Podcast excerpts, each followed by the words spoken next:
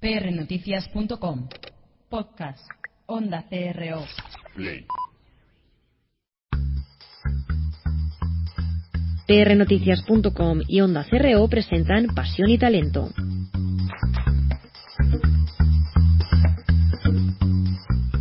La paz comienza con una sonrisa. Madre Teresa de Calcuta.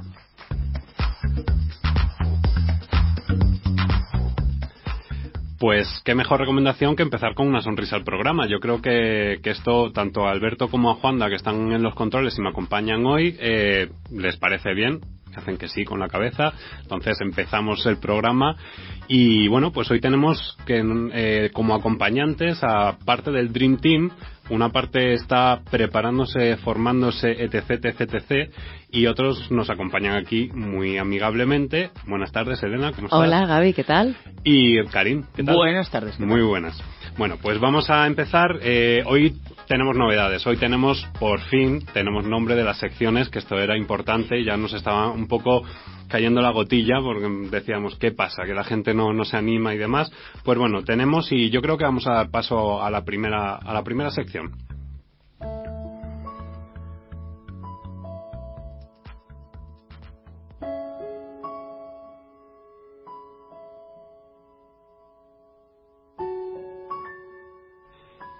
Y bueno, pues esta primera sección los oyentes han decidido llamarla Emoción desde la voz. Qué bonito. ¿Te gusta? Mm, sí, Yo resuena que- bastante conmigo. Sí, sí, sí, sí.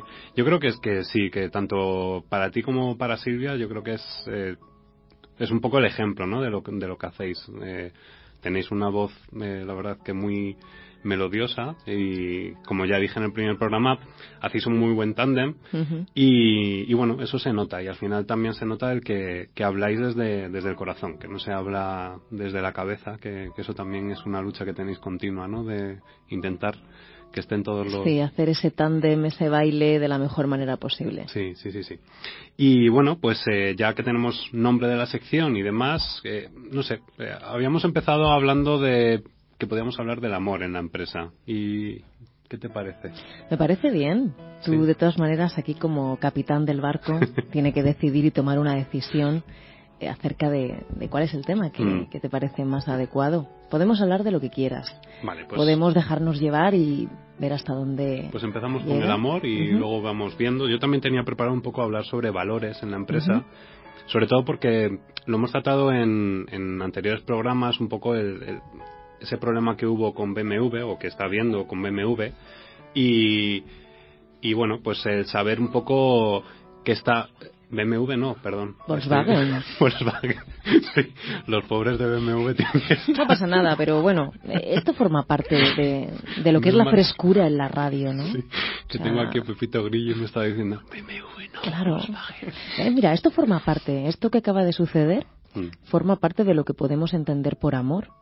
Cuando una persona está permanentemente justificándose, cuando no se permite, pues, el tener lapsus, el tener olvidos, es una gran falta de amor y de sensibilidad hacia sí mismo. Entonces es curioso porque en muchas ocasiones le vamos pidiendo a la vida aquello que nosotros no nos damos. Pedimos amor y ese amor eh, en la empresa tiene diferentes manifestaciones. Eh, todo depende de lo que tú entiendas por amor y de qué tipo de amor has recibido, en este caso, en los entornos laborales. Quizá a lo mejor para algunas personas el amor está más ligado al compañerismo. Para otras, además del compañerismo, la extensión de ese amor llega hasta la solidaridad. Para otras personas el amor es la ayuda. Pero sobre todo, lo principal es que el amor está conectado con la dignidad. ¿Qué grado de dignidad le otorgas al otro? Porque es el grado de dignidad que te estás otorgando a ti mismo. Y esto se ve muy claramente en las personas que van por la vida, caminan por la vida, sin otorgarle al otro el derecho a tener lo mismo que ellas. Por ejemplo, personas que tratan a los demás con desdén, desde la superioridad, porque saben más, porque tienen más, porque salen en la tele, porque son famosas. ¿Esto qué es?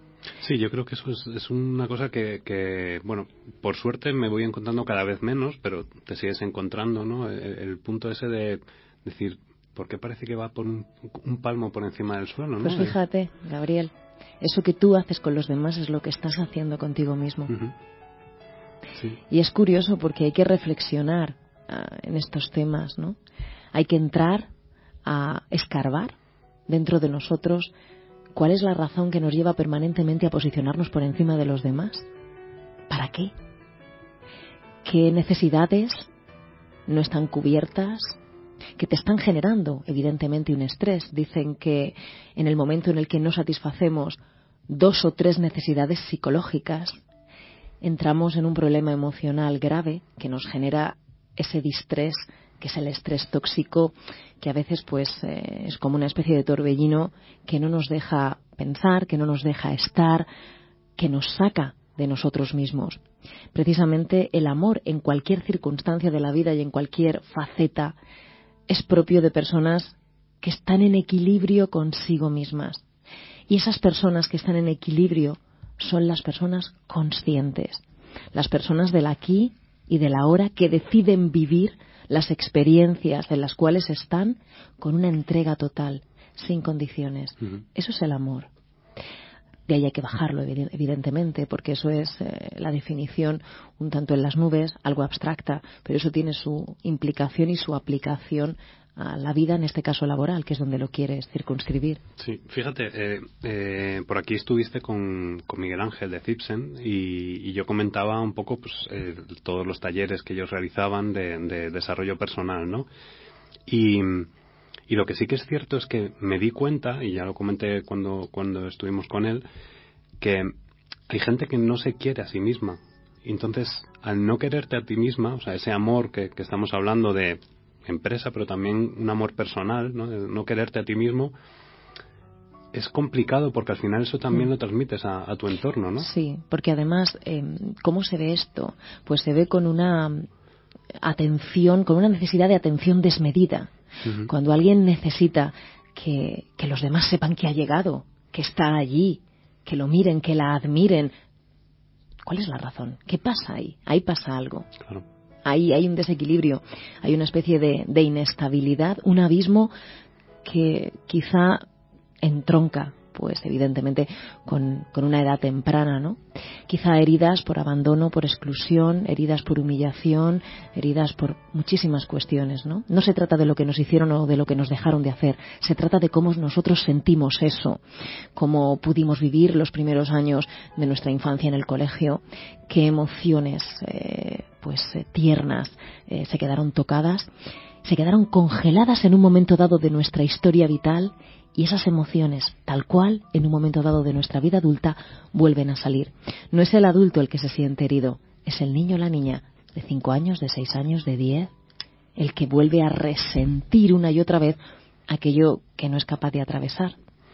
Y esto es complicado porque si queremos una vida de afectos, tenemos que comenzar a entrar en ese vacío que tenemos de, de, un afecto que no vivimos en su momento y que somos nosotros los únicos que podemos solventarlo, sanarlo y recuperarlo. Que es un poco en lo que hemos estado educados durante todo este tiempo, ¿no? Que es eh, el, tema de no demostrar esas emociones, claro, y, siempre estar en, lo positivo y, no no aceptar lo negativo, que al final era un poco lo que... Sí, pero es una especie de neurosis, ¿no? Mm. Parece que está en el inconsciente colectivo también el, el, bueno, pues el estar perfecto, el estar fenomenal, siempre bajo cualquier circunstancia. Y yo tengo derecho a estar enfadado. Y tengo derecho a aceptar mi enfado, a sentir mi enfado, a estar triste, a sentir vergüenza, a tener animadversión hacia ciertas cuestiones, ¿no? Estoy enumerando algunas de las emociones pues básicas o emociones también, incluso como la vergüenza secundaria, que existen. Ese no permiso, no darme permiso, es una fuente de conflicto interna muy grande que nos resta mucho amor. Por tanto, todo lo que yo me reste no lo puedo encontrar fuera. Es matemáticamente imposible. No se puede. Hmm. Todo está dentro.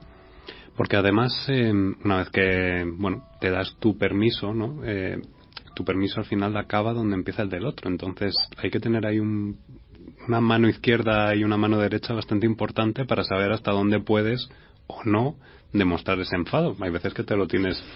Bueno, claro, es que el trabajo con las emociones es algo que, que hay que saber hacer. Es un trabajo emocional, valga la redundancia, muy, muy íntimo. No es un trabajo de cara al exterior. La ira hay que atravesarla, hay que sentirla en privado. Hay que dejar que se expanda, hay que dejar que hable, porque si no habla, la ira se va a reconvertir en una cara muy negativa que se llama resentimiento y del resentimiento me lleva al rencor y en ese país creo que no se vive muy bien. Si yo dejo salir la ira, es decir, la dejo salir y decido no reaccionar según el primer impulso primitivo que me viene a la cabeza, la respiro. Y cuando la respiro y la siento en todas las células de mi cuerpo, puedo comenzar a conversar con ella y preguntarle, ¿para qué estás aquí? Y en este eh, trabajo viene muy bien pues lo que se denomina la silla caliente. Es una técnica que se utiliza mucho en psicología, que es eh, imaginarme al individuo o a la cosa enfrente de mí, sentado o sentada, y darle una forma, un color, lo que quieras. Pero intenta imaginarla. Sienta a la ira y mírala a la cara. Pregúntale para qué está en tu vida. ¿Qué es lo que quieres que vea que hasta ahora no he visto? ¿Qué necesidad crees que debo cubrir que no me atrevo a cubrir? ¿Cómo me puedes ayudar? ¿Y cómo te puedo ayudar yo a ti? En ese diálogo, que es un diálogo contigo mismo, pero sin encubrir nada, es un diálogo a pecho abierto y descubierto. Salen muchas cosas que no me atrevo a decirme por convencionalismos sociales, por miedo a desatar ciertas verdades que pueden suponer un gran cambio en mi vida. En ese diálogo se llegan a acuerdos, se llegan a negociaciones. Hay eh, momentos de ofuscación y de enfado, de profunda ira que aparecen en la empresa porque alguien sistemáticamente no es capaz de decir que no a cosas y se carga y recarga con asuntos que no son suyos. Es una gran falta de amor hacia ti mismo. Cuando hablas con la ira, eso sale y negocias con ella y le dices, vale, entonces estás aquí para decirme que yo realmente estoy sobrecargándome. Bien, tengo que empezar a soltar. ¿Y cómo lo hago? Pues hablando con tal persona, yéndome de tal proyecto, etcétera, etcétera. Y a partir de ahí pasas a la acción. No sirve de nada saber si no hago. Porque si sé y no hago, la frustración es enorme. Entonces, bueno, son procesos eh, muy valientes. Me llama la atención porque, eh, como estás, eh, está saliendo a lo largo de todos estos programas, y sobre todo en esta sección, em, me llama la atención mucho el poder que tiene la respiración y, la reflexión, ¿no? El, el, momento ese de, como decías antes, el aquí y el ahora, y el, el momento de no sé, llamarlo introspección, puede ser. Totalmente. La respiración tiene el poder de aplacar las hormonas más enemigas y más asesinas, ¿no? Entonces, eh, lo que hace es desatar pues neurotransmisores que tienen mucho más que ver con la paz. Antes has hablado de la risa. La risa, bueno, pues desata en nosotros pues unas hormonas que nos llevan a estados diferentes de la tristeza, diferentes del enfado, diferentes de la frustración. Tú no puedes eh, estar en un estado emocional X realizar una acción contraria y seguir manteniendo ese estado emocional. No puede ser, puesto que con una acción física puedes desatar otro tipo de hormonas que conecten eh, con otras partes de ti. ¿no? Entonces, la respiración es fundamental. Se trabaja muchísimo actualmente en la organización. El otro día estaba haciendo yo un trabajo emocional con, con un equipo y precisamente comenzamos desde la respiración. Las caras de esas personas cambiaron, cambiaron. Eh, ya no estaba ese ceño fruncido, esas mandíbulas apretadas, esas manos en tensión, esas piernas que también las veías como preparadas para salir corriendo. Todo se relajó, todo está bien. Es la forma de estar aquí y ahora. Y aquí y ahora siempre estás contigo. Todo está bien y no pasa nada. Pues eh, si te parece, aprovechando esto que has dicho de la risa y de que hay que mm, volver a soltar un poco estos músculos y tal, yo creo que podemos dar paso a la siguiente sección. Es una sección que no, no os hemos pedido ayuda para, para nombrarla, esto lo hemos decidido aquí. Un poco ha sido un poco dictadura, pero, pero ha sido tal cual. No engañes a los oyentes, hemos estado pensando las semanas. al final no sabíamos y hemos dicho, pues esto. No mientas, no mientas. Vamos a dar paso a la siguiente sección.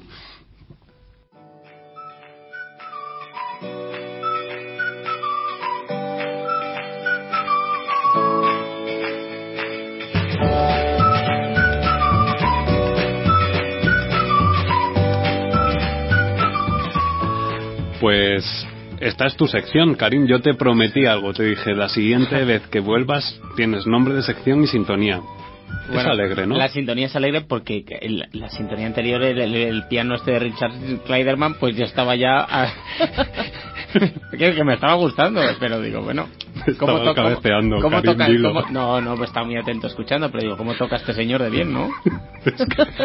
Tenemos un presupuesto alto en el programa. Es un piano aquí de cola. Es una pena que los oyentes no lo vean, pero tenemos un piano aquí de cola. Vamos, mm, Pronto, pronto haremos conexiones con Periscope y así durante el programa la gente lo va a poder ver aquí, pues al señor tocando y demás. le Sí, hemos sí. sacado del Wellington, se había jubilado y le hemos traído aquí a la radio.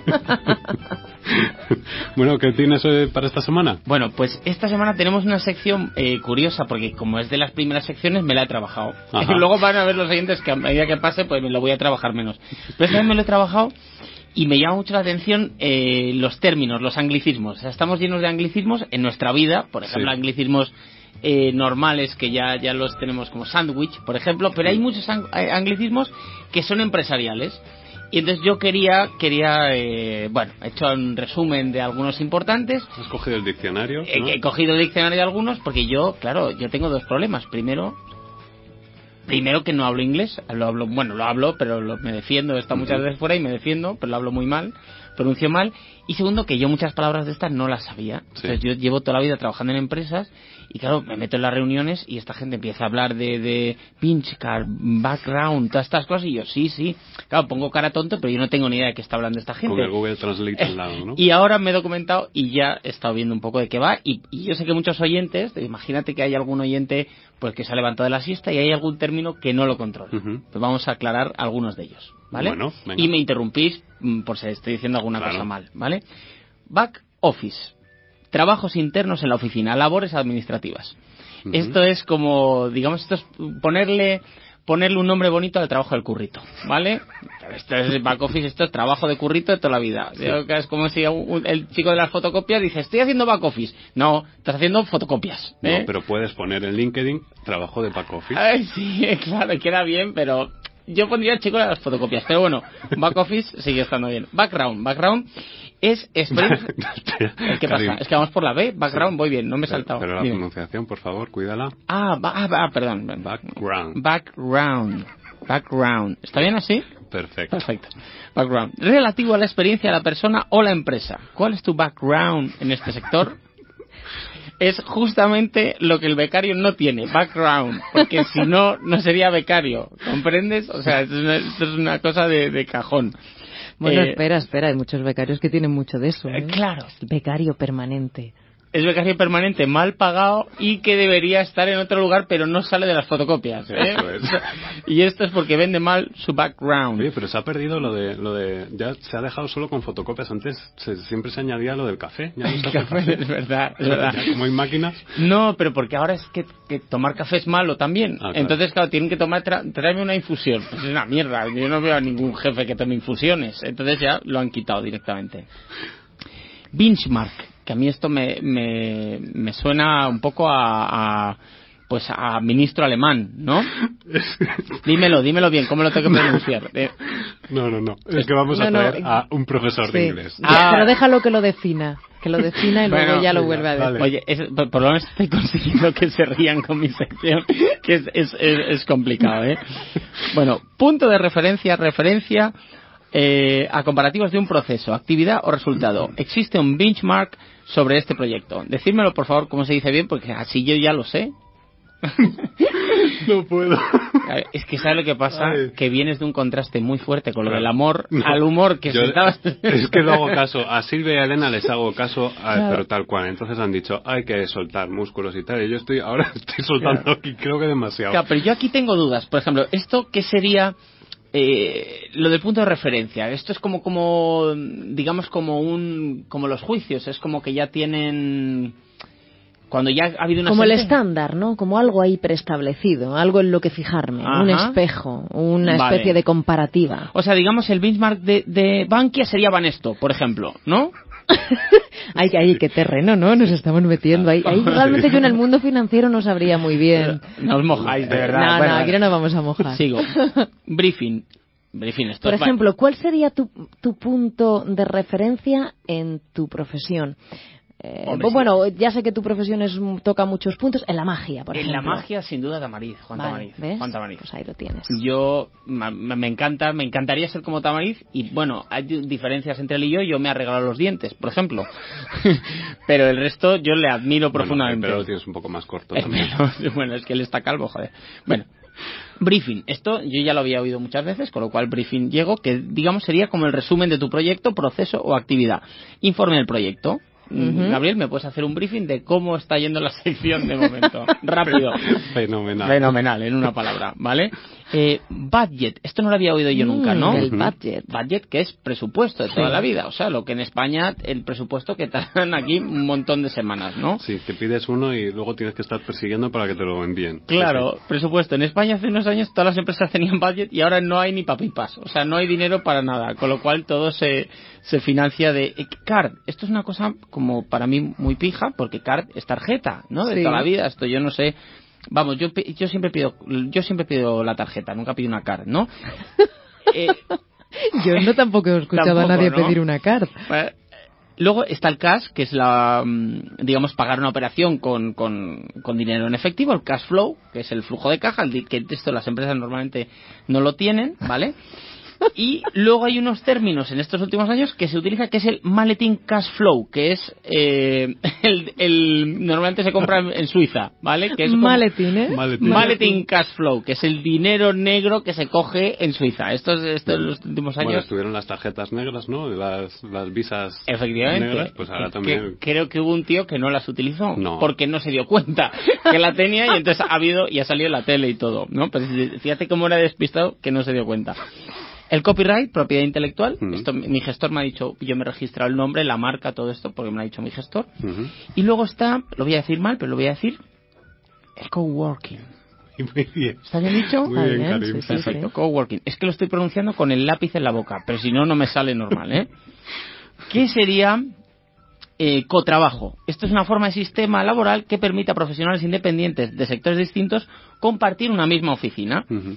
Esto es lo que yo coloquialmente llamo el coño de la Bernarda. O sea, no tienes dinero para alquilar una oficina y coges un montón de empresas y alquilas un, un local. En España hay un dicho para definir esto que es más vale eh, más vale un bombón para dos que una mierda para uno solo, ¿no? O sea, es decir, es mejor estar en un sitio bonito aunque no tengas dinero compartido. Eso también te lo venden eh, desde el punto de vista de compartir conocimiento entre profesionales. Imagínate, hay un psicólogo, un diseñador y un publicista, pues hombre, entre ellos cuando van a tomar el café hablando, pues puede haber ideas, Sí, sí. flujo de conocimiento, en fin. Claro. ¿Cómo lo ves tú? Yo no te convenzo. No, lo veo bien. Y luego a mí me han pasado muchas veces que he ido a, a agencias de publicidad y dicen, aquí están los creativos. y entonces, de repente ves una habitación allí con una consola, ¿sabes? Un, un- una hamaca y, y, y todos refrescos y eso. Y digo, ¿y esta gente no trabaja?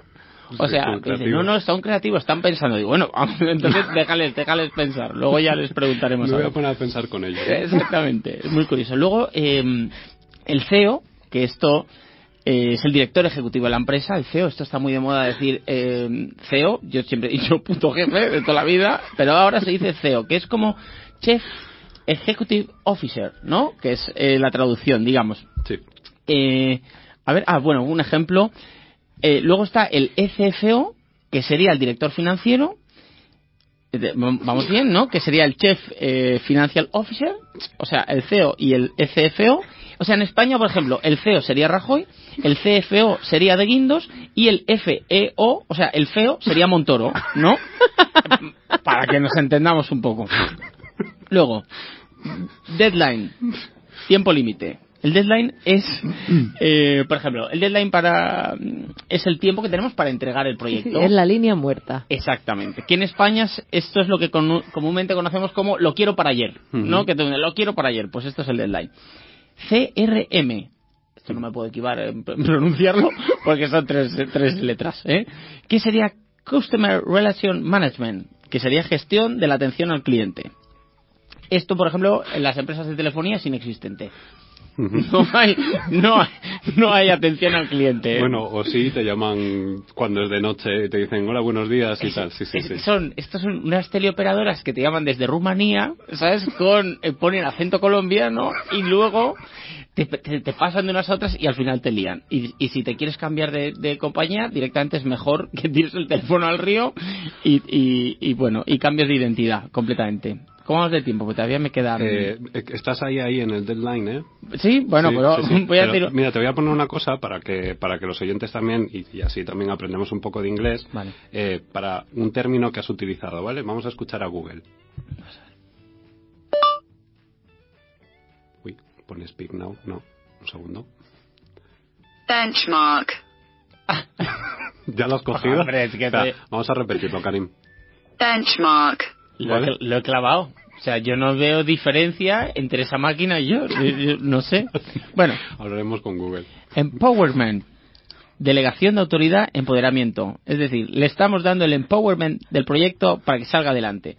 En España no se delega. O sea, es lo de, "Eh, delega, coño, delega. No delegamos. O sea, no nos gusta delegar porque todos nos gusta ser un poco jefe, nos gusta mandar. Y, y, y además los españoles sabemos de todo. De todo en cualquier sección que, que trabajes, ¿no? Luego está el feedback, que es la retroalimentación, que es lo que estáis haciendo vosotros, que es Ujú. joderme en la sección, opinar todo el rato de lo que estoy diciendo, ¿vale? Eh, compartir observaciones, preocupaciones y sugerencias. Las sugerencias en este caso sería que me apuntas a una academia de inglés Por ejemplo. que voy a tomar nota, pero es que tengo, yo no tengo tiempo para nada, estoy terrible. No, no, además ahora estás metido en el mundo coaching también. o sea Bueno, que- bueno, pero voy a explicar un poco lo del coaching. Yo ahora me he metido en el coaching porque voy a hacer un monólogo de coaching. Ah, vale. Entonces, Ah, esto es- estás de espía entonces. Claro, efectivamente. Esto es como cuando, por ejemplo, se, se meten en un grupo de Ultrasur, se infiltran y luego lo ponen en un, en un programa. Claro. Pues yo voy a hacer lo mismo. O sea, me voy a infiltrar en la secta del coaching, voy a coger toda la información, todo, todo, y, y luego haré un monólogo de esto. Qué bueno. Sí. Pero no digas, eh, no des pistas. No, no, tú no. Claro, tú ir aplícate, de- de incógnito. haz tus No, prácticas. no, no, yo, voy, yo voy a ir incluso de traje. Bueno, ahí se te va a notar un poco, ¿eh? Que estás Sí, ¿no? infiltrado. Yo creo que te tienes que poner creo como que no. tamariz. Vale. O algo así. Sí, Vale, sí, sí, vale, sí. vale. Karim, eh, pues sí. No, no, Yo- se- seguimos, seguimos. Si quieres otro otro Sí, día, como la sección nos va a dar para mucho, Claro. ya coño, ya tengo la sección No, hecha de la así semana que viene. tiempo también a practicar un poco el inglés y tal para, para el siguiente programa. Vale, y vale. bueno, pues vamos a pasar a comunicación porque hablamos to- sobre todo de feedback y demás y vamos a ver eh, un poco otros temas.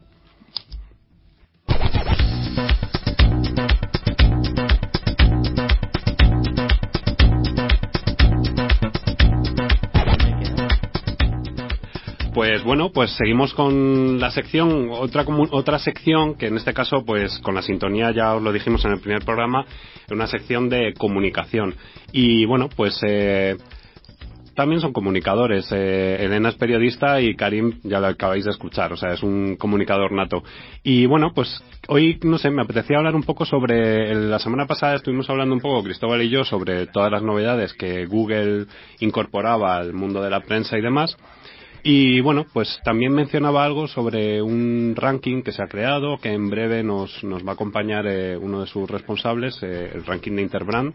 Y bueno, pues hablando sobre marcas y demás, hemos pensado, joder, y, y- esto de, de- de la marca personal, porque últimamente se escucha mucho, ¿no? El, el punto ese de marca personal. ¿Qué, qué, qué es eso? O sea, porque, claro, tú no eres un Apple, eres Karim, eh, eres Elena, soy Gabriel, y cada uno, bueno, pues yo voy haciendo mis pinitos y al final en redes y tal eres Gabriel 3GG, tal, en Karim es Ma- Mago Karim, y, y Elena es Elena Casares. Entonces, bueno, sí. pues todo esto nos- pues, para que nos sigáis en Twitter y esas cosas.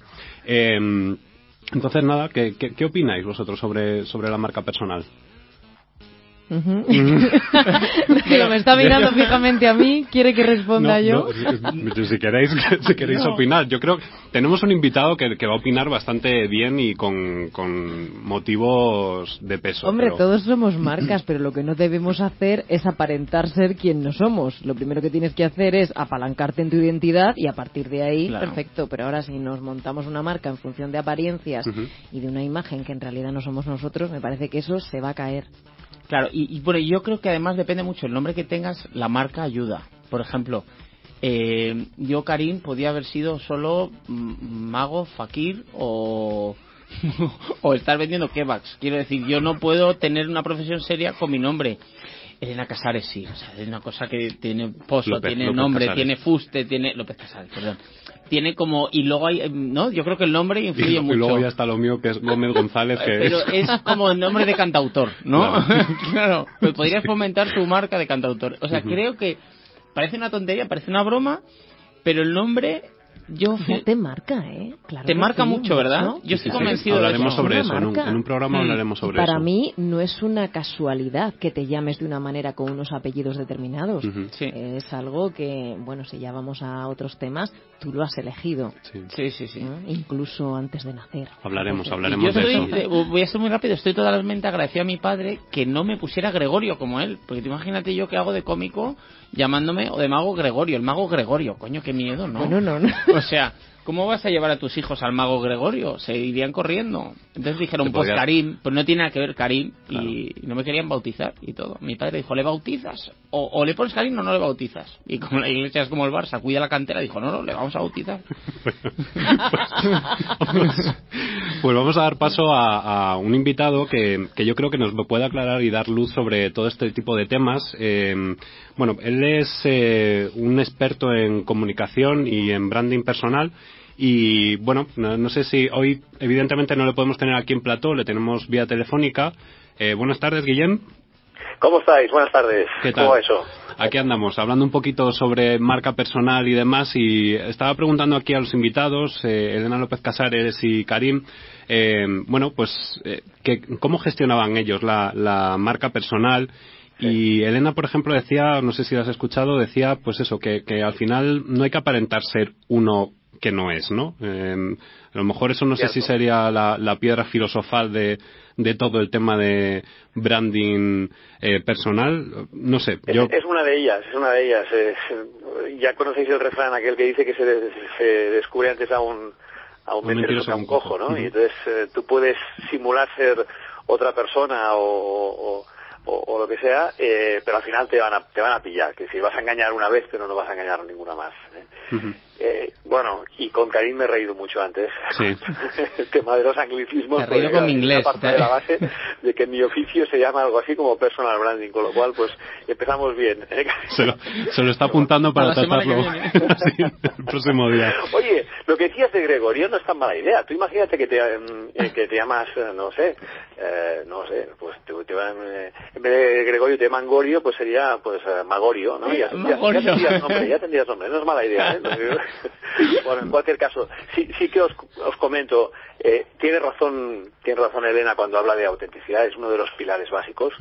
Eh, cualquier persona que pretenda gestionar su marca con la intención de ser otro se equivoca y en este sentido en ese sentido hay, hay eh, a veces hay consejos que son malos consejos Eh, yo no Mm. puedo decirte a ti eh, busca la maldad busca provocar a los demás si tú no eres un provocador innato Sí. ¿vale? Y en este sentido pues hay personas que les ha ido muy bien ser provocadores pues estoy pensando en, en el gran Risto Mejide Sí. pero si tú no tienes ese ADN de provocador, eh, es, es mejor que ni lo intentes, porque te van a pillar muy rápido. Claro. ¿eh? Guillem, yo tengo una, eh, perdona que te interrumpa, tengo una pregunta para ti, seria además. Venga. ¿Tú crees eh, esto que dicen de cría fama y échate a dormir o no o no crees en ello? ya no, ya no funciona. Esto funcionaba cuando apenas había medios de comunicación, pero ahora, con todo el panorama, eh, vamos a ver, eh, diferenciamos mucho lo que es el decir de lo que es el hacer. Es decir, yo puedo decir muchas cosas, pero si luego no hago, mm, tampoco voy a construir valor. Todo, todo el tema de la gestión de marca personal, en inglés personal branding, eh, se basa en, en la construcción de valor hacia los demás. Es decir, no tiene nada que ver con egoísmo, con autopromoción, ni con nada de esto, sino se trata de que cada uno descubra en qué puede ser útil a los demás y en base a eso construir un- lo, que- lo que llamamos la propuesta de valor, construirla y comunicarla bien. Entonces el tema de la fama, ¿qué pasa? Que yo puedo, a lo mejor puedo escribir muy bien y puedo hacer unos posts maravillosos y me pueden contratar para escribir, pero llegará un, un punto que si no tengo a alguien que valide que lo que yo diga, una vez puesto en la práctica, es útil, eh, es- esto será una burbuja que pinchará. Por tanto, tiene que haber algo, tiene que haber de- detrás del decir y es el hacer y es el que funcione. Eso Oye, tiene- oye, Guillem, ay, perdona que te he interrumpido. Yo Sí. también tengo una curiosidad y es con respecto, por ejemplo, a los medios de comunicación, ¿no? Yo observo, pues, cómo en determinados programas de televisión, sobre todo los que son más ligeros, pues parece como que si se llevara, y lo entrecomillo, un tipo determinado de, de persona. Es como si las productoras o los ah, que están eh, decidiendo eh, en esos casting tuvieran que eh, bueno, pues retirar a personas que tienen otro tipo de rasgos de personalidad porque están buscando algo, eh, alguien que a lo mejor puede llegar a rozar hasta el histrionismo, ¿no? La polémica, sobre todo. Sí, Bueno, no sé. siempre, siempre los extremos polarizan y, y funciona bastante así. Es decir, si tú eres una, es- eh, si tú eres una persona normal, es muy difícil que, que, que alguien pueda encontrar tu valor. Y cuando digo normal, una persona que no, que no eh, externalice de alguna manera cosas como muy, muy serias, muy radicales, ¿no? Si tú, si tú utilizas solamente el sentido común, ¿qué pasará? Pues que, bueno, pues que no van a llamar la atención y por tanto no te van a querer. ¿Qué hacen muchas personas?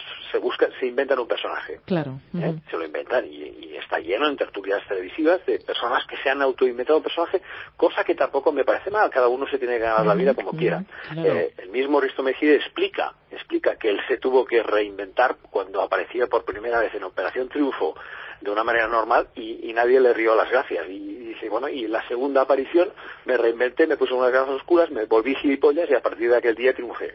Claro, lo que pasa, Guillem, Claro. que es que eso lo que lo que hacemos es que la gente copia esos patrones y entonces tenemos Sí.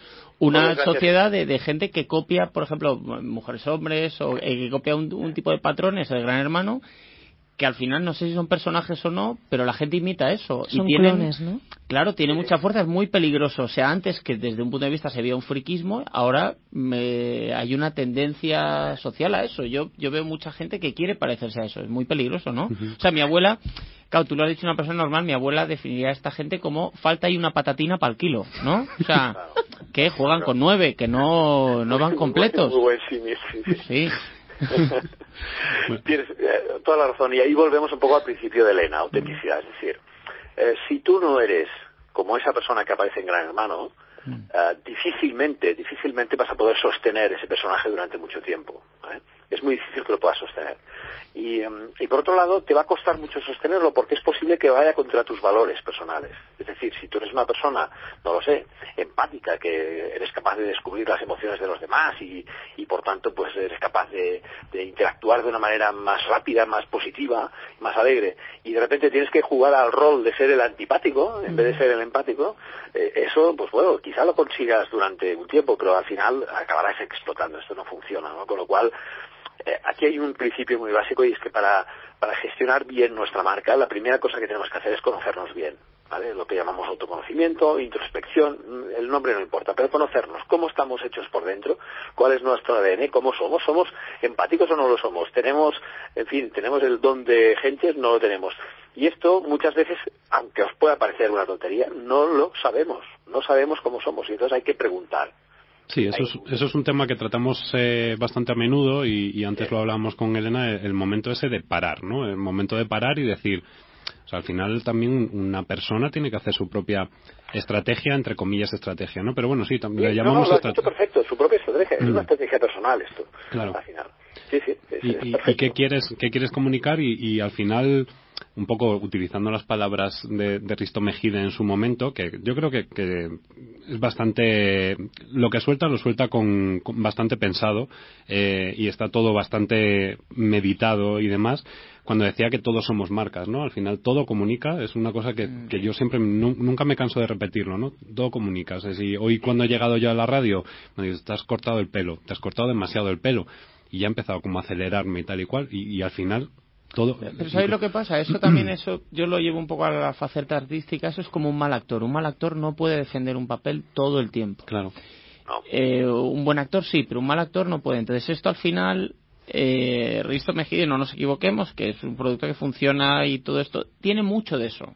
O sea, porque si no es imposible, Sobre todo Risto Mejide tiene, tiene una, una capacidad, digamos, que está por encima de la media, que es una persona con una alta capacidad de eh, creativa. Sí, ¿vale? Claro, sí, sí. claro, pero Pensar que él, él es, un, es una persona formada en la creatividad publicitaria, Mm. empezó en la misma agencia en la que yo estaba trabajando además, en Sachi en Sachi, y, y es un, y es un tío que tiene una visión transversal y una, y una visión lateral de las cosas que mucha gente Mm. no tiene. Entonces, claro, cuando la gente pretende eh, imitar a Risto se dan cuenta de que se encuentran con un muro, que es Claro. que no me sé inventar a mí mismo de otra manera que la que ya conozco, ¿no? con lo cual acaban imitando y la imitación es la muerte.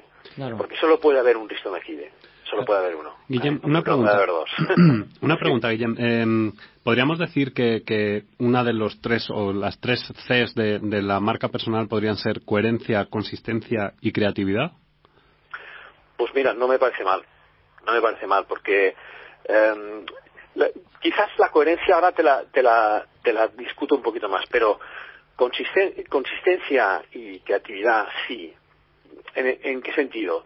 Que sin creatividad, sin creatividad lo, lo que pasará es que vamos a empezar a ver manuales, tutoriales. Todos son iguales, todos nos dicen los 10 principios básicos para gestionar la regla. Si todo el mundo hace eso, vamos a ir a un ejército de robots que todos Sí, sí, vamos sí. a a estar trabajando los mismos mensajes, de las mismas formas, con los mismos formatos y los mismos, eh, ¿cómo se llama ahora? Infografías, ¿no? Entonces, la creatividad es absolutamente esencial para esa línea, intentar intentar desviarte de esa línea. Somos, imagínate la, la- la típica hilera de hormigas que van Sí. caminando una detrás de la otra, pues tú tienes que separarte de la hilera. Porque Mm. si no, al final, tu propuesta de valor no va a ser diferencial, con lo cual la creatividad en este sentido es básica. También lo es la consistencia, es decir, tienes, tienes que tener un mensaje que, de, una forma o de otra, sea sólido, no tenga excesivas... Pero, en cuanto a coherencia, en cuanto a coherencia, vamos a ver, el problema que puede haber con la coherencia es que a veces está reñida con la creatividad. Entonces ahí hay que analizar los valores que tiene cada uno desde pequeñito para ver si apuestas más por el uno o más por el otro. Nosotros cuando trabajamos, por ejemplo, valores de un político, ¿vale? Se supone que si tú quieres ser político deberías ser una persona, pues bueno, honesta, ¿estamos de acuerdo o no? Sí. Líder y, y- y empática. Ujú. ¿Cuándo se produce una crisis? Pues, pues cuando los políticos no tienen ninguna de estas cualidades, ¿no? Y Cuando dejan salir a la bestia. ¿Y, y cuándo Claro. dura ocho años? Cuando no sale ninguno en ocho años. O, o un abogado, un abogado, por ejemplo, una persona que, que no tenga el valor de la disciplina, de la cultura del esfuerzo y de la discreción, ostras, es mejor que se dedique al rock and roll, pero no, no a la abogacía, ¿no? Con lo cual, de una forma o de otra, eh, por eso os, os hablaba de la importancia de autoconocerse. Si yo tuviera que poner tres etapas en la construcción de una marca, pondría autoconocimiento primero, segundo, diseño de estrategia, hacia dónde quiero ir, y tercero, visibilidad, cómo eh, doy a conocer mi mensaje hacia los demás, con qué medios y con qué mensajes distintos. Ah, Estos serían un poco los tres puntos, pero des- desde luego siendo fiel a valores, esto es Claro. Yo- porque si no se rompe. Solamente, Guillén, quiero añadir una cosa que, que lo dices, digamos, como un- con un lenguaje tuyo, pero yo lo diría como la venta. Lo más importante también es Sí, cómo... es comunicarlo. Claro, pero eh, no puede ser autoventa eh, muchas veces. Muchas marcas, el, el problema que no funcionan porque uno no puede venderse a sí mismo. O sea, la venta la tiene que hacer otra... Se tiene que Eh, hacer por otras mira, vías, creo yo. Acabas de dar en, en uno de los grandes clavos de todo esto de la gestión de marca, y es la diferencia que hay entre marketing y branding. Y perdona el, el anglicismo, los, los anglicismos. Él ya sabe, ya lo sabe. Oye, oye, lo que ves que el resumen pronuncias mejor que yo. Es que marketing sería que yo te dijera que soy muy bueno. ¿vale? Y branding sería que te lo dijera otro. claro. Y otro te diga, oye, este tío, el recolón este, es muy bueno, ¿vale? Es- la gran diferencia es conocimiento versus reconocimiento, ¿vale? Claro. Una cosa es que yo me dé a conocer, que tengo que hacerlo, hay una parte de- del, del negocio que es esa, pero lo más importante no es que yo me dé a conocer, sino el reconocimiento, que los demás hablen de mí. Esta es la clave. Si yo consigo a través de lo que yo comparto, de lo que yo eh, creo, a través de lo que, lo que yo genero de valor, que los demás sean los que hablen de mí, esta es- ese- este es el gran éxito, el gran éxito de una gestión de marca. El No sé si prestigio, ¿no? vosotros el es fami- prestigio. está familiarizado con la red LinkedIn, esta red profesional. Supongo que sí, que tenéis, a lo mejor tenéis algún perfil. Sí, sí. Bueno, esta red social tiene una cosa que es absolutamente maravillosa, que es que tú al principio cuando creas tu perfil creas pones una serie de aptitudes, las que tú creas. Pues no sé, en mi caso puse marca personal y puse desarrollo personal y puse creatividad, etcétera, y puse unas cuantas. ¿Qué tiene de bueno eso? Que tú lo colocas, pero quien realmente lo valida son los demás. Ujú. ¿Eh? Poniendo, nada, apretando un botoncito, un signo más que hay, ¿no? Sí, incluso te, los pueden, te pueden añadir nuevas, nuevas cualidades que a lo mejor. Te pueden añadir aptitudes, o sea, imagínate que hay más perfecto, puede haber una parte de engaño, ¿eh? No mm. digo que no. Pero que hay más perfecto que sean los demás quienes eh, definan cuáles son tus valores y cuáles son tus potenciales y tus aptitudes. Esto es una maravilla. De ahí, Guillem, volvemos al inicio. La, importancia de ser honesto contigo mismo, de tener tu identidad y que hablen los demás de ti por el tipo de trabajo que realizas, por el ejemplo que das y por la credibilidad que tienes. Y eso está muy también enganchado a tus propios valores, claro. Ahí está. Por tanto, ahí llegaríamos, si quieres, Elena, a la definición de marca personal, que es la huella que dejas en los demás. Claro. Bueno, me no, la que, no la que tú proyectas, sino la huella que dejas en los demás. Y otra cosa muy distinta, ¿vale? O sea, esto primero, marca personal, en inglés personal brand, y otra cosa muy distinta es la gestión de marca personal, en inglés personal branding, que es, coño, la estrategia que has de seguir para causar esa sensación en los demás, ¿vale? Y hay formas, o sea, si, si tú ves que la sensación que das en los demás no es la que tú quieres, puedes, puedes, si, puedes, sin perder autenticidad, pero puedes trabajar una, una guía, una estrategia hacia ahí. Puedes trabajarla. Guillem, em, decías antes que, bueno, pues que eh, al final íbamos a ser todos como robots porque leemos por, por internet y demás, pues eh, los 10 consejos para llevar tu marca personal, 10 consejos para tal, hay gente que le pone 10, hay otros estudios, sí, que le ponen 7. Yo, mismo a veces he hecho artículos así, pero cosa que no me gusta, ¿eh? pero bueno. A los, a los medios de comunicación, eh, no voy a decir cuáles, pero les encanta, o sea, cuando les envías un artículo así le dicen, no, pero mándamelo así, que sea algo fácil de leer y tal, y al final se queda como un poco descafeinado, ¿no? Em, ¿Hay mucho falso gurú dentro de este mundillo del personal branding? A ver, más que falso gurú, el único problema que hay es hay personas que confunden el medio con el fin. ¿Vale? Yo, yo prefería no hablar de falsos gurús porque el que se autoconsidera a sí mismo un gurú o un experto ya por ahí empezamos mal. ¿vale? O sea, esto es una etiqueta que te han de poner los demás, nunca te la has de poner tú. Pero, eh, ¿dónde está el problema? Que hay personas que confunden Ah, por ejemplo, eh, y, hablan de marca personal 2.0. ¿Qué coño, perdón, ¿eh? ¿Qué coño es dos, marca personal 2.0? La marca personal es la marca personal y 2.0 es un medio, tal que puede serlo, salir en la tele, aparecer en la radio o aparecer o, escribir en una columna en la prensa. Que se te puede dar un poco mejor a lo mejor las redes sociales y demás, pero que eso no Bueno, las redes sociales han ayudado de alguna manera a que personas que antes no tenían acceso a a, tener visibilidad pública, pues la tengan, no, no lo dudo, y especialmente los blogs. Pero de lo que no cabe ninguna duda es que no existe la marca personal 2.0. Al final existe, existe, la proyección de tu marca en un, en un canal que podríamos llamar offline o clásico y en otro canal que podríamos llamar nuevo, o bueno, bueno, relativamente nuevo, que sería el canal Internet o 2.0 o 3.0, no importa. ¿eh? Van a acabar certificando marcas personales con ISO 9000. Es no, no, espera, espera, porque hay una... Espero que eso no pase, porque, mira, yo otro día escribí un, un post que se titulaba Cuanto más eh, personal, menos marca, y cuanto más marca, menos personal. Y, y, sí, y sí eso, era un post un poco tortuoso, porque ahí me pregunto a mí mismo muchas de, si muchas de las cosas que decimos no deberían revisarse, ¿no? Pero es cierto, es cierto que hay que mantener un equilibrio muy importante entre lo que sería nuestra parte, vamos a llamarla privada, con nuestra parte pública. Es decir, si tú lo único que compartes en Internet, y, pongo Internet por ser un canal que, ahora está más de moda, ¿eh? Pero si lo único que compartes son cosas relacionadas con tu oficio, imaginar que yo solo hable de personal branding y no sé qué, y de las 10 claves y tal y cual.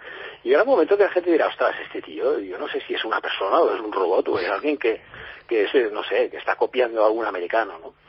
Desde el momento que yo empiezo a decir cosas como, pues, explicar parte de mi vida, no hace falta que cuente toda, pero, pues, no sé, pues que si me gusta correr o si me gusta jugar a esto, si me gusta jugar al otro, o si me gusta el ajedrez, ya estoy dando una información distinta ¿de acuerdo? Estoy, estoy hablando de una serie de valores que además pueden estar alineados con mi oficio, etcétera. Y entonces, de alguna manera lo que estamos transmitiendo, estamos humanizando nuestro mensaje.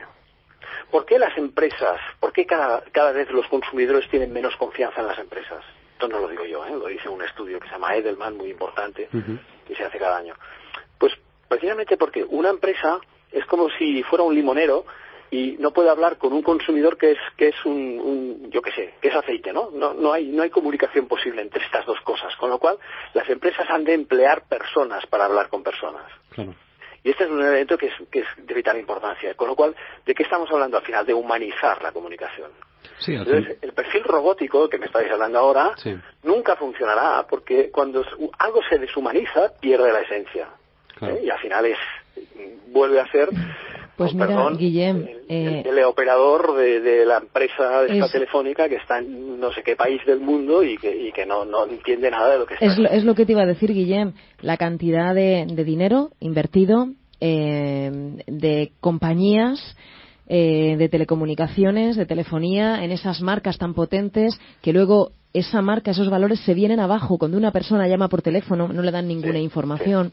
Cuando le dicen que es una persona eh, potencialmente peligrosa, como eh, le ha pasado a un conocido mío, intenta que le expliquen por qué y le dicen que no le pueden dar más información.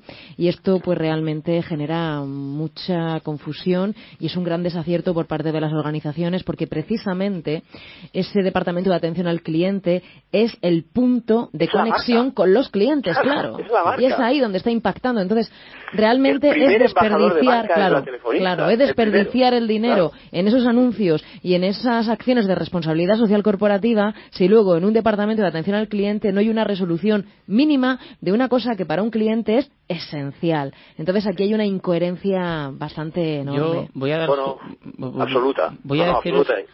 Un- una, una cosita que hago yo, que esto es un poco de humor, pero es que es verdad. Cuando me llaman alguien de, telefoni- de telefonía, ¿eh? para no dar. mm, Pero ya sabéis de quién estoy hablando, ¿no? Bien. Cuando me llaman un, un sábado o un domingo a las 11 de la noche ofreciendo algún servicio, siempre digo, eh, perdón, estoy en un entierro. Ah, ah, discúlpeme, discúlpeme, adiós, adiós. Y te cuelgan de inmediato. Pues si no, no hay manera de quitártelos de encima. Pero tú diles que estás en entierro. Es buenísimo esto, ¿eh? Ojo. Y te Yo los doy quitas otro de inmediato. Si quieres. Te Venga. doy otro que utilizo yo que es bastante bueno. Cuando me llaman, Sí. eh, hola, le llamo de la compañía tal porque tenemos un nuevo producto. Digo, mire, los- no, no digo encierro, digo, "En- ¿me puede llamar en otro momento? Porque es que ahora mismo no puedo. Entonces me guardo el número y pongo spam compañía tal. Con lo cual, cuando vuelvan a llamar ya puede, ya puede sonar eso que le pongo silencio y, Lo que pasa- es una manera también de, de tenerlos un poco identificados y que no hayan accidentes. Lo único, Guillem, No, que con eso, con eso te vas a quedar sin memoria de móvil, ¿eh? Porque como se pongan a sacar... Bueno, tengo- y voy por el 87 en tres años. Tengo spam no sé qué, 87, spam... Sí, sí, no, no, terrible. No, es cierto, vamos a ver. El primer embajador de marca de una compañía es las personas que están en atención al cliente. Y entonces este es un punto importante. Por eso Apple ahí ha volcado todo su ingenio en, en encontrar personas que no solamente son competentes en su trabajo, sino que además tienen una química muy especial y saben lidiar muy bien que con las personas. ¿no? sí, que viven además la marca y que, y que Claro. vamos, son, no, no son embajadores, yo creo que son más... Eh... Son súper embajadores. Sí, sí, sí, sí, sí, sí, En cambio, fíjate la contradicción que Apple no permite a sus empleados hablar de la compañía en las redes sociales, bajo amenaza de despido. Esto que hay poca gente que lo sepa, pero... Lo sé porque hemos- estamos intentando a ver si viene Paco Lara, por cierto, lanzamos aquí el- el- la, la pullita Paco Lara, responsable de prensa de Apple España, y Sí. estamos ahí que parece que no... Hacer un tanteo sobre este punto, porque es un, es un punto oscuro de la compañía, ¿no? Sí. Bueno, yo creo que es respetable. Estamos hablando de la primera compañía en cotización bursátil del mundo. Por Ujú. tanto, ante todo, un respeto. Pero eh, es cierto que es de las pocas compañías que hay en el mundo que no permiten a sus empleados hablar de la compañía en las redes sociales. Es decir, no les permiten ser embajadores de marca, por decirlo así, en el entorno 2.0. Ujú. ¿eh? Así como sí que lo son, por supuesto, en, su- en sus facetas del mundo de los átomos, ¿no? en, Sí. en la atención al cliente real. Pero, pero es curioso, es, es un fenómeno curioso. Las empresas normalmente invierten muchos recursos en eh, fomentar sus embajadores de marca en altos ejecutivos. Y esto es así, ¿no? Esto es más, Ujú. más o menos Los nosotros lo directivos. vemos. Ujú, sí. Y no se acuerdan, no se acuerdan que a lo mejor esa persona que te está llamando y que, que tiene un tono de voz horrible y que te está llamando a las 11, como decía, a las 11 de la noche, eh, te está molestando y está haciendo que tu marca se vaya para abajo. Porque es- este es el punto, ¿no? Que al final cada vez creemos menos en, en- en las marcas y por tanto las marcas tienen que hacer un esfuerzo de humanización muy grande para que recuperar esa confianza. Y Guillem, eh, cuéntanos un poquito porque eh, hay una carrera eh, sobre personal branding. Sí.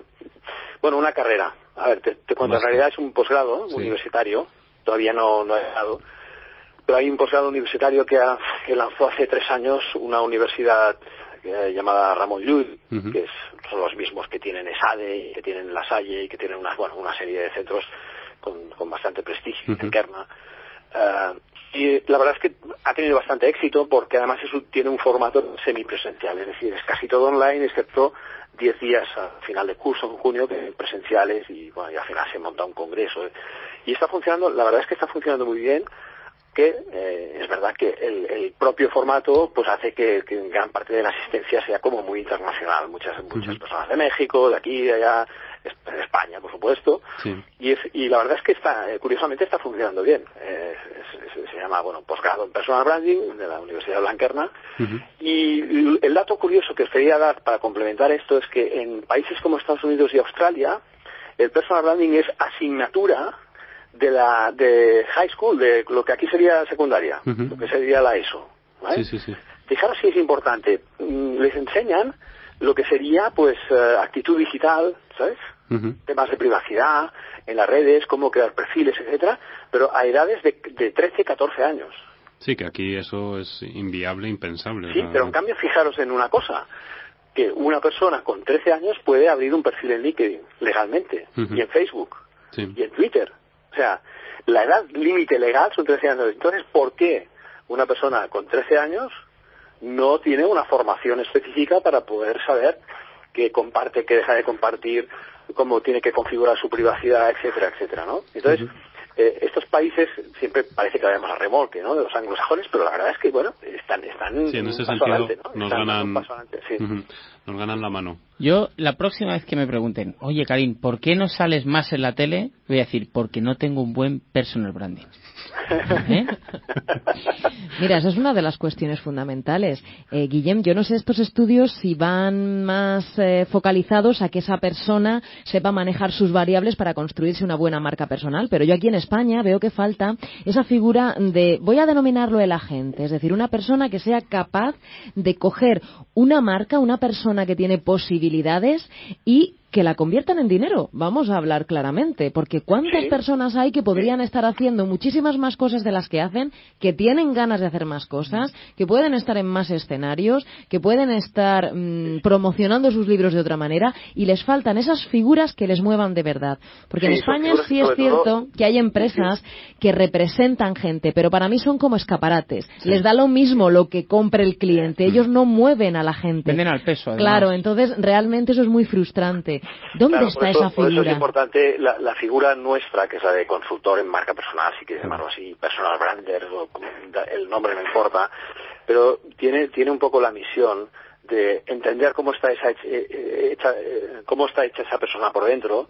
Y por ejemplo una de las cosas que hacemos es romper miedos muy a menudo. O sea muchas veces nos viene a ver un- una persona que dice oye estoy trabajando en una empresa que odio con toda mi alma pero no me puedo ir porque tengo un sueldo no me atrevo tal y cual. Y nosotros intentamos ver si esta persona pues eh, puede mejorar dentro de esa empresa su situación pero si no puede la animamos a, a- emprender su propio camino porque al final cuando a la gente tú le preguntas ¿qué prefieres? ¿cobrar eh, dos en un sitio que estás horriblemente mal o cobrar uno en un sitio que estarás genialmente bien? Y todo el mundo no ha conocido a nadie todavía que me dijera no, prefiero cobrar dos y, y pasarlo mal. Aún no he conocido a nadie. Todavía no, todavía nadie me lo ha dicho todavía. Pero A mira, mejor me lo han pensado en toda la cara, pero decírmelo no, no me lo Guillem, si Karim y yo te queremos contratar, tú imagínate que yo te digo, mira, Guillem, yo lo que quiero es, de verdad, hacer mi carrera en televisión. Estoy preparada para ello, me encanta la televisión, he hecho mis pinitos y me encantaría. Y Karim te dice, yo quiero mm, eh, actuar donde actúa David Copperfield, por ejemplo. ¿Cómo podemos contactar contigo? ¿Qué, qué, eh, aparte de eso, ¿qué consejos nos darías y cómo comenzarías a trabajar con nosotros? Dos personas que tienen una marca. De aquella manera no sabemos cómo están, pero tenemos dos marcas, ¿no?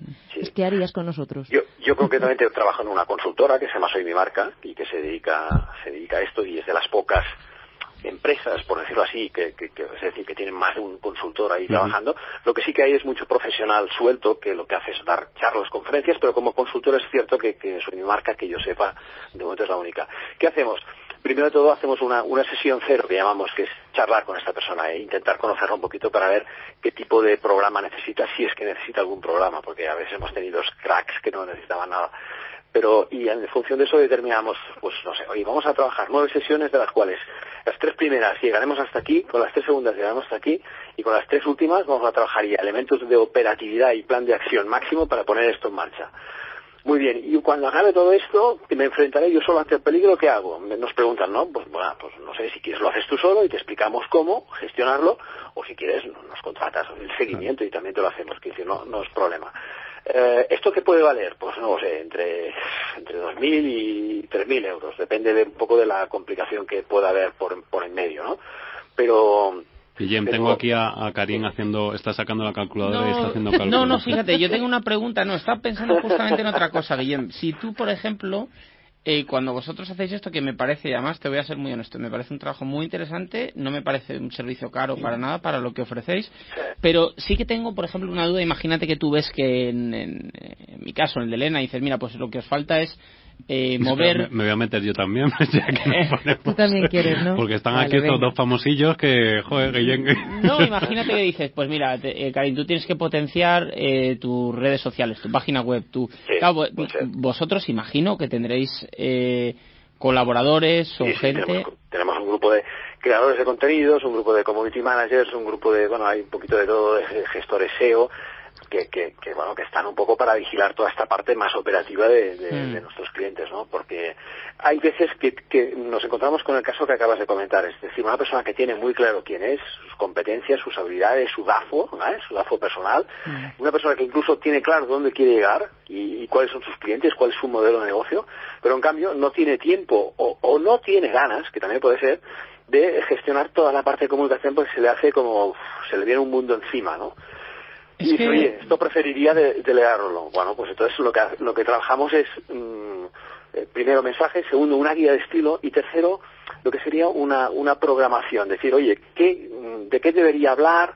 ¿Cuáles son los temas que realmente quiero quiero que la gente me, me as- la gente me asocie con ellos para convertirme pues o, o para que me vean como un especialista en estos temas y eh, en qué redes debo estar y con qué frecuencia debo publicar ¿vale? y a partir de aquí la guía de estilo también es para saber un poco si yo tengo que responder por ti tengo que saber cuál es tu lenguaje Claro. ¿vale? Es que al final hay una cosa que más que ganas, por ejemplo, yo, en, en mi caso, digo, bueno, pues si yo dedicara mucho tiempo a eso, perdería tiempo pues a escribir mis guiones o a ensayar mis juegos y Elena seguramente a, a- a escribir sus libros o a documentarse. O sea, al final el, el día no tiene, de- no tiene todas las horas para decir, bueno, ya me dice, bueno, que le tienes que dedicar a- al día a redes sociales mm, dos horas. Digo, ya, pero es que mm, es que igual no llego. O sea, eh, y a lo mejor yo no tengo por qué ser un experto en redes sociales. Me refiero porque no es mi campo y y voy a perder más tiempo en, en, en hacerlo, en aprenderlo, que, que digamos en, en contratarlo probablemente, ¿no? Sí. Sí, vamos a ver. Hay, hay un pequeño un pequeño mito sobre el tiempo a invertir en esto. Eh, a lo mejor yo estoy una hora y media diaria en tema de redes sociales también porque, eh, bueno, tengo que dar ejemplo, tengo que Mm. estar en más redes de las que quizá hubiera elegido yo personalmente, pero para las tengo que conocer, tengo que entender cómo funcionan y qué valor pueden pueden para los demás. Pero un- una persona que no esté dedicada, digamos, al tema de comunicación, como lo estoy yo, o al tema de, de- branding, eh, yo pienso que con media hora diaria, de verdad que os juro que es no solo suficiente, sino además más que suficiente. ¿eh? Porque hoy en día existen herramientas de, incluso que facilitan mucho el programar, oye, pues quiero que este mensaje se lance pasado mañana a las 9 en este canal, en Twitter, eh, eh, y luego a las 8 en este otro. O sea, hay, hay herramientas que facilitan mucho todo eso, ¿vale? No robotizan, sino que lo que ayudan es a programar, ayudan a planificar un poco, pero no robotizan. Sí, que tú yo soy, yo soy seleccionas un poco- completamente contrario a que a estos mensajes automáticos que se generan en Twitter cuando alguien te sigue, gracias por seguirme, descárgate mi libro, yo, yo esto lo odio, o sea, porque ya sé que es un robot el que lo escribe, no es la persona, ¿no? Sí. Pero, pero sí que hay herramientas que facilitan el trabajo y, y creedme que con media hora diaria, para nosotros un, un cliente que esté dispuesto a invertir media hora diaria en comunicarse con sus audiencias, no en gestionar las redes sociales, fijaros la diferencia, ¿eh? en comunicarse con sus audiencias, vamos, es bingo, ¿eh? es, es alguien que, que, que va a llegar con facilidad. Pues, Seguro. eh, Guillem, eh, yo te hago el, el emplazamiento a que participes en más programas nuestros porque, Bueno, como ves, claro. eh, hemos estado muy a gusto y, y tenemos todavía muchas más ganas de conocer un poco más sobre, sobre el personal branding y, y sobre marca personal, ¿no? Em, felicitaros a todo el equipo de Soy Mi Marca porque estáis cumpliendo cinco años, que, Sí, que no es sí, poca sí. cosa, no es moco de pavo. Está mal, no está mal. Y, la verdad es que, bueno, pues yo creo que al final es, eh, es el claro ejemplo de lo que vosotros eh, comentáis que tiene que hacer la gente cuando tiene que gestionar su marca y, y vosotros lo, lo estáis haciendo perfectamente en ese sentido. Así que enhorabuena. Y hay una cosa que me, que me ha gustado mucho, es una frase tuya que dices que la marca personal es como la materia, que ni se crea ni se destruye, solo se transforma. Exacto. Y yo creo que, que con esa frase podemos eh, cerrar esta sección eh, y repito, te invitamos de nuevo a que, a que participes en, en próximos programas. Pues estaré, estaré aquí esperando al otro lado. Fenomenal. Pues un, un saludo a todos y gracias por este rato tan agradable. Un abrazo, gracias, bien. Guillem. Venga, un abrazo. Chao. Adiós. Y a vosotros nada, pues os emplazamos al próximo programa. Eh, en este hemos tratado temas y hemos empezado un poco trastocados con, eh, con el inicio y creo que empiezo yo ahora a trastocarme otra vez para el final. O sea que empezamos como cerramos, o sea que muy bien. Eh, nos podéis seguir en redes sociales, estamos en Onda CRO y recordad que es complicado, ya nos lo han comentado que hay veces que para encontrar el podcast no lo encontráis. Meteros en PR Noticias, en la sección de podcast y en el lado derecho, derecho de la pantalla, ahí vais a tener una sección que es Pasión y Talento. Si no conseguís encontrarnos, tenéis en Twitter, arroba Pasión y Talento, tenéis en Facebook, Pasión y Talento, la fanpage, y si no, pues tampoco es tan complicado porque tenemos aquí unos personajes que están en redes, Karim un poco menos, pero bueno, Elena un poco más, y yo, eh, que os vamos a mover mucho y, y vamos a mover mucho los programas. Así que nada, os esperamos en el próximo programa y recordad, hagamos de la utopía una realidad.